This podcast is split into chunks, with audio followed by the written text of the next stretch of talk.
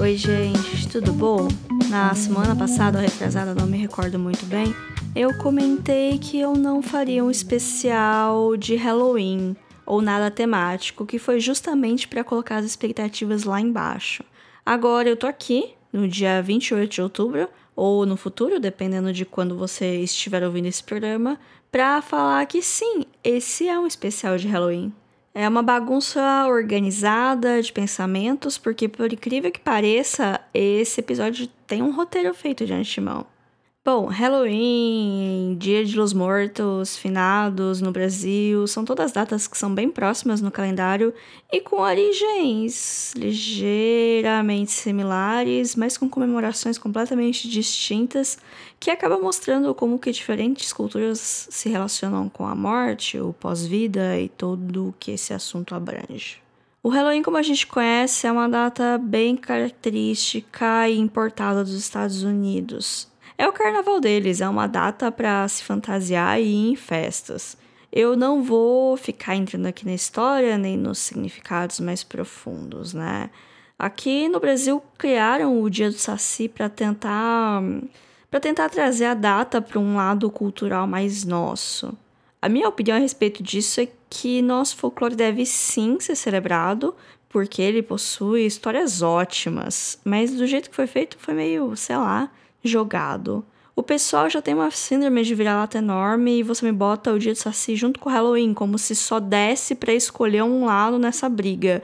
E é claro que o pessoal escolhe o Halloween, é, justamente por ser uma coisa que tá tão enraizado na nossa mente. Eu culpo as escolas de inglês por isso e também de como o entretenimento norte-americano está tão presente que a gente acaba achando mais confortável a cultura deles do que a nossa própria.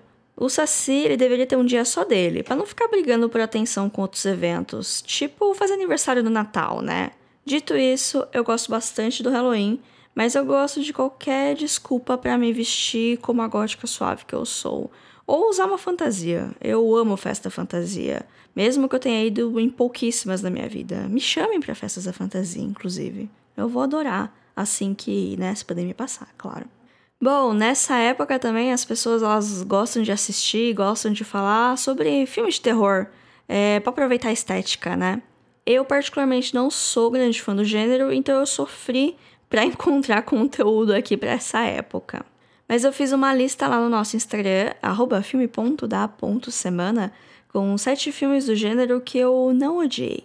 Tá saindo um por dia nos stories e no domingo vai ter um compilado no feed. E eu forcei um pouco para colocar alguns filmes lá, mas enfim, detalhes, né?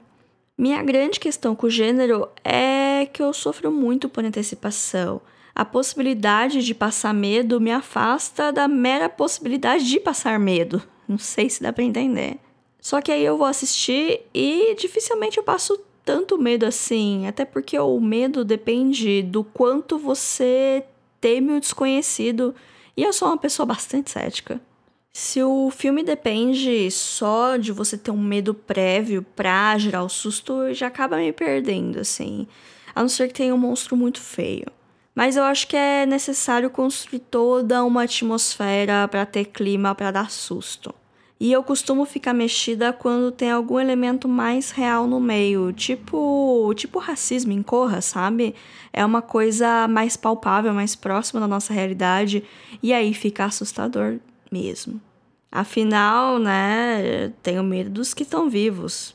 Tem um filme que muita gente acha que é uma comédia, mas eu vejo como um filme de terror, é Ligeiramente Grávidos. Sim, aquele com a Catherine Heigl e o Seth Rogen.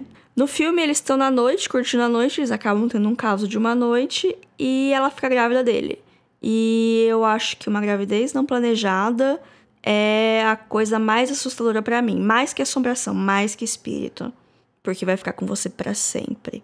Inclusive, não recomendo o filme, viu? Achei chato, não achei engraçado, não dei risada, não tem um mocinho bonito e esse é todo o apelo de uma comédia romântica para mim. Existe uma separação acadêmica entre o terror e o horror, que eles acabam sendo sinônimos muitas vezes, né? O terror é algo que causa medo, um fantasma, um espírito, um monstro, isso é terror.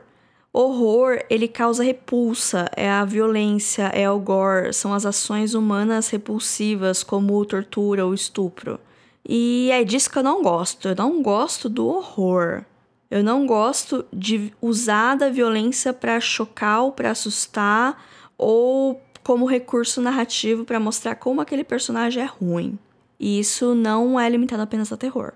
Eu gosto do suspense mesmo, né? Que é quando a gente fica inquieto esperando a resolução da história, mas nem sempre porque a gente tá com medo dela. Às vezes a gente teme pelos protagonistas, mas não quer dizer que a gente na nossa sala fica com medo. Tem um elemento muito usado nesses tipos de filme, né? O terror, o horror e às vezes o suspense, que é chamado jump scare que é aquele susto que vem do nada. Você abre a porta e dá de cara com um bichão, você vira e tem alguém atrás, você sabe do que eu tô falando, né? Ele é um recurso para assustar e muitas pessoas podem achá-lo uma solução preguiçosa, mas ela pode ser eficiente se ela for bem feita, assim como os clichês e os tropes, etc. Eles são ferramentas que estão aí para o bem ou para o mal. O terror ele tem um monte de subgêneros, o mais popular talvez seja o slasher, que é basicamente um grupo de jovens que são atacados e precisam se proteger de um serial killer com um visual marcante e às vezes alguns problemas não resolvidos no passado. Sexta-feira 13, A Hora do Pesadelo, Halloween são os exemplos clássicos do gênero e franquias que se desenvolveram com isso. Eu não vi nenhum deles. Tem também o subgênero do gore, que também é chamado de splatter, que para mim é a definição bem simples do horror, porque ela usa da extrema violência ultra realista para chocar e para assustar, que é exatamente o que eu não gosto. Exemplos são Centopeia Humana, Holocausto Canibal e todos esses filmes que um adolescente aparece com o DVD do nada no rolê falando que o filme foi banido em 50 países, logo é uma boa colocar para assistir nesse rolê que talvez tenha um pai dormindo na casa. Qual é a obsessão de adolescentes por filmes de terror, afinal? Eu lembro que quando eu era adolescente, muitos, muitos anos atrás, todo rolê tinha alguém agitando pra assistir um filme de terror. Eu assisti A Casa de Cera, eu assisti O Exorcismo de Emily Rose, eu assisti A Chave Mestra, tudo em aulas vagas, que a diretora não deixou a gente ir embora da escola, mas liberou dois alunos para ir na locadora mais próxima e alugar esses filmes para a gente assistir nesse período. A gente é todo adolescente de 12, 13 anos, alugando filme com censura de 16 anos para mais, e não tinha nenhum adulto por perto, a gente estava dentro da escola. Ai, ai, ai, a escola pública brasileira, hein? Aliás, eu acho que eu assisti a Casa de Cera mais de uma vez, em locais diferentes, e contra a minha vontade, de todas as vezes.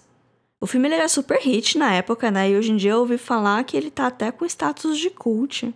Bom, eu entendo muito pouco do gênero, né? Como dá para perceber aqui, né? Eu tô tirando leite de pedra para esse episódio. E outro dia eu tava pensando nos filmes de terror que eu já tinha assistido e veio um pensamento muito louco na minha cabeça, que foi, nossa, seria tão legal um filme de terror no espaço, né? Eu demorei meia hora para lembrar de Alien, o oitavo passageiro que é um clássico não apenas do terror, mas do cinema. É um filme de ficção científica protagonizado por uma mulher numa época que Hollywood nem sonhava que isso podia ser uma coisa feita frequentemente, sabe? Eu ainda não assisti porque eu tenho medo de sentir medo, mas todo ano na semana do Halloween eu fico corajosa e vejo um, sei lá, um ou dois do gênero pra entrar no clima.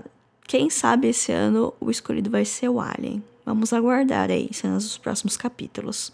Ano passado, nessa mesma onda, né, eu acabei assistindo A Bruxa e eu gostei do filme. O título original é The Witch, com dois V's estilizados como um W, né? Então, The Witch. Então, o título em português, para manter esse jogo visual, poderia ser A Bruxa. O conceito aqui é que a protagonista é um bebê e ela só fez o que ela fez porque a família dela começou a tirar conclusões precipitadas só porque estava acontecendo umas coisas doidas e, e ela era uma mulher que estava no lugar errado e na hora errada. Diálogo é tudo em qualquer tipo de relacionamento. Se a sua filha fala que não é bruxa e não sabe o que está acontecendo, assim como você está assustado, você acredita nela. Porque senão o que pode acontecer? Ela pode virar uma bruxa de verdade para provar um ponto. Ai, ai, ai, spoilers. O filme ele depende quase totalmente da atmosfera que ele acaba criando É, as cores deles são completamente desaturadas, que acaba ficando quase preto e branco. O ritmo é bem lento. E é a floresta, né? O isolamento. Como era bom viver nos Estados Unidos no século XVI ou XVII, eu não sei. É um período turbulento da história que eu costumo confundir. O filme é tão conceitual que acaba usando inglês arcaico. Então, ó, precisa de legenda, viu? Inclusive, talvez alguns falantes de inglês precisem de legenda. O filme é de 2015, estrelado pela Anna Taylor-Joy e infelizmente não está em nenhum catálogo de streaming por aqui. Mas tem como alugar digitalmente e tem como dar seus pulos também, né?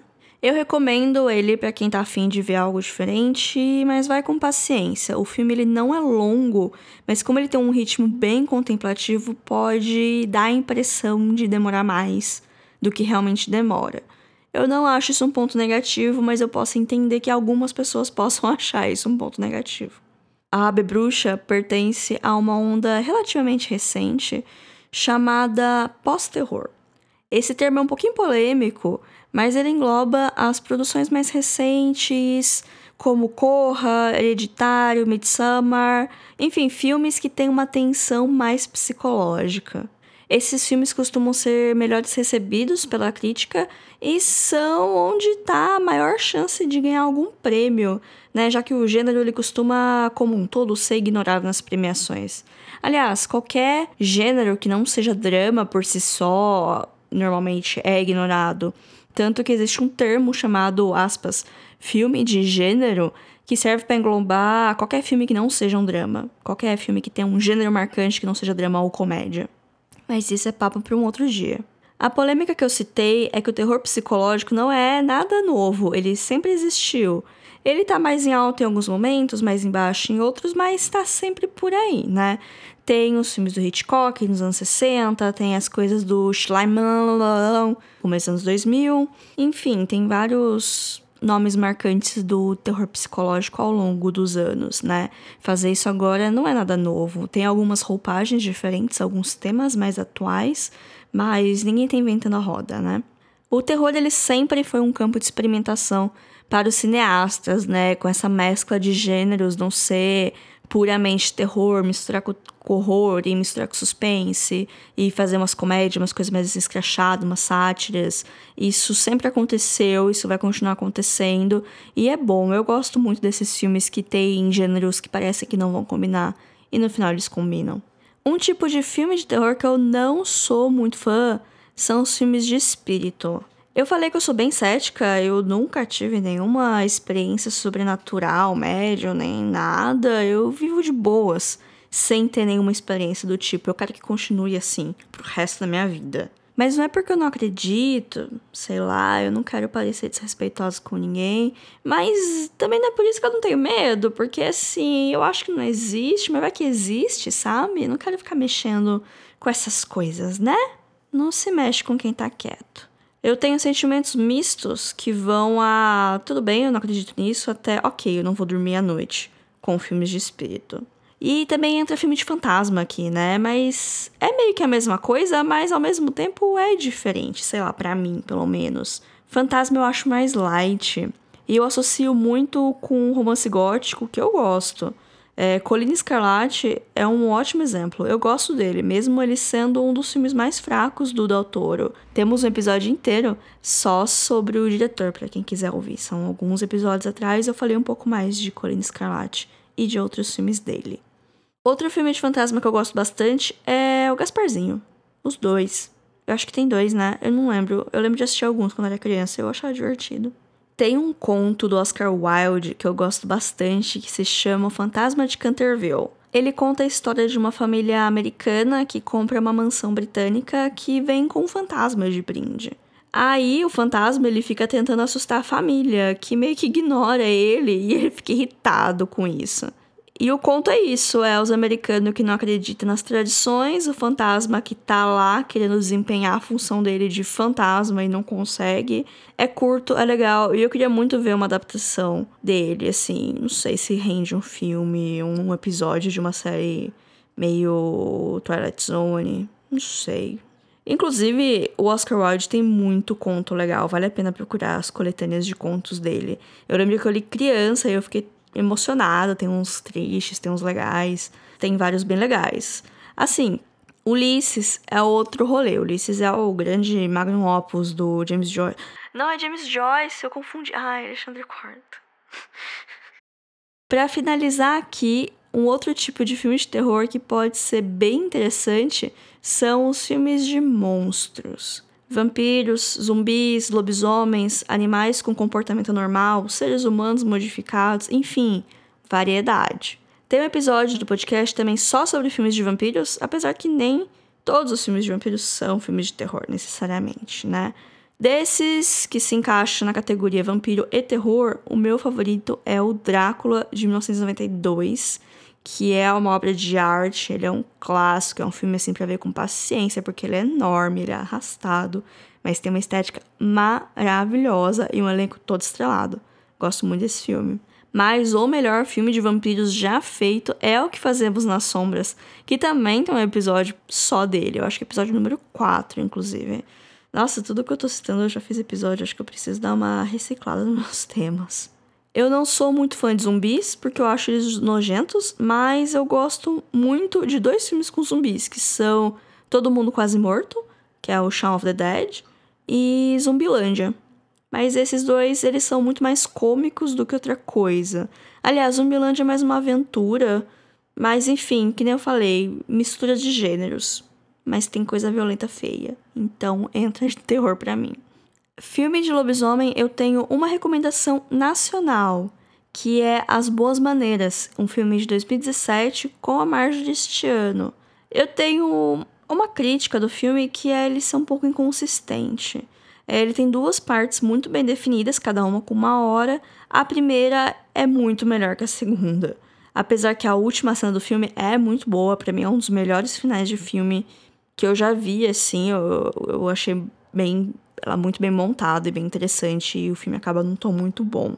Mas é uma experiência bastante interessante assistir o filme, que ele cria uma atmosfera fantástica num ambiente que parece mais familiar pra gente, né? Afinal, é a cidade de São Paulo nem todo mundo conhece a cidade de São Paulo, mas a casa da protagonista, depois tem duas casas assim principais, uma mais classe alta, outra mais classe baixa, mas tem coisas que a gente consegue é, se relacionar melhor, porque são coisas mais próximas de nós. Inclusive tinha um abajur que é igualzinho ao abajur que eu tenho em casa, que é um abajur que é mais velho que eu, assim é um que dá uns toquinhos para ligar. Eu sempre achei isso mágico. Eu, criança que não entendia tecnologia, não entendia como tocava no abajur e ele acendia, ele mudava assim as, a intensidade dele. Deu pra imaginar bem, né, como é esse negócio.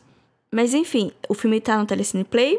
Eu acho que tem um monte de filme de terror nacional. Vale a pena ver pela experiência mesmo, né? De ver coisas diferentes do circuito comercial e também dos filmes mais, aqui eu vou colocar bem aspas, cults, né? Que o cinema brasileiro, ele é muito interessante. Tem muita coisa interessante que às vezes acaba não chegando direito pra gente. E falando de terror nacional, a gente tem o Zé do Caixão, que é uma entidade do gênero, né? Ele tem muitos filmes e ele é super renomado entre os fãs do gênero inclusive no mundo todo. Enquanto a gente fica procurando legenda para filme iraniano em fórum de internet, tem uns russos procurando torrent de filme do Zé do Caixão e tratando isso tão preciosamente quanto a gente trata alguns arquivos raros. Então, né, a gente também tem que valorizar o que é nosso. Vou fazer aqui uma menção honrosa a filmes que não são especificamente de terror, mas que me fazem ficar com medo. Animais noturnos. Depois dele, eu morro de medo de viajar em estrada de pista simples à noite. Aliás, viajar de noite sozinha eu já fico tensa. Sim, eu sei que é bem específico, mas quem assistiu o filme sabe do que eu tô falando. Beautiful Boy e a maioria desses filmes com adolescente chatinho me dá medo de ter um filho e ele ser chato. Julieta, do Almodóvar, me dá medo de virar uma mãe possessiva. Tudo isso só valida meu argumento de não querer ter filhos. Além, é claro, do colapso iminente da nossa sociedade, né? Qualquer filme com um vilão conservador, moralista e que usa a religião como muleta para justificar seus atos me faz ter medo desse exato tipo de gente que é bem real. E eles estão ganhando cada vez mais força nesse nosso país, né? Na real, o Brasil de 2020 é um grande filme de terror que a gente tá conseguindo vivenciar da pior maneira possível. Por isso, votem consciente. Eu sei que é só eleição municipal, né? Mas vamos pensar, porque isso reflete no, no todo, né? Não vamos dar moral para candidato moralista, não vamos dar moral pra galera conservadora que quer só manter o status quo e. Enfim, né, gente? Não vou ficar aqui falando demais. Já tá longo esse episódio. Vocês me entenderam, né? Bom, é isso, gente. E vocês? Gostam de filmes de terror? Por que vocês gostam de filmes de terror? Ou vocês são como eu e acabam preferindo um suspense tenso que não se vende tanto como um terror e nem te dá tanto medo assim? É, vocês venderiam a alma de vocês em troca de manteiga? E em troca de uma manteiga que está sempre cremosa e bem conservada, hein? Até semana que vem.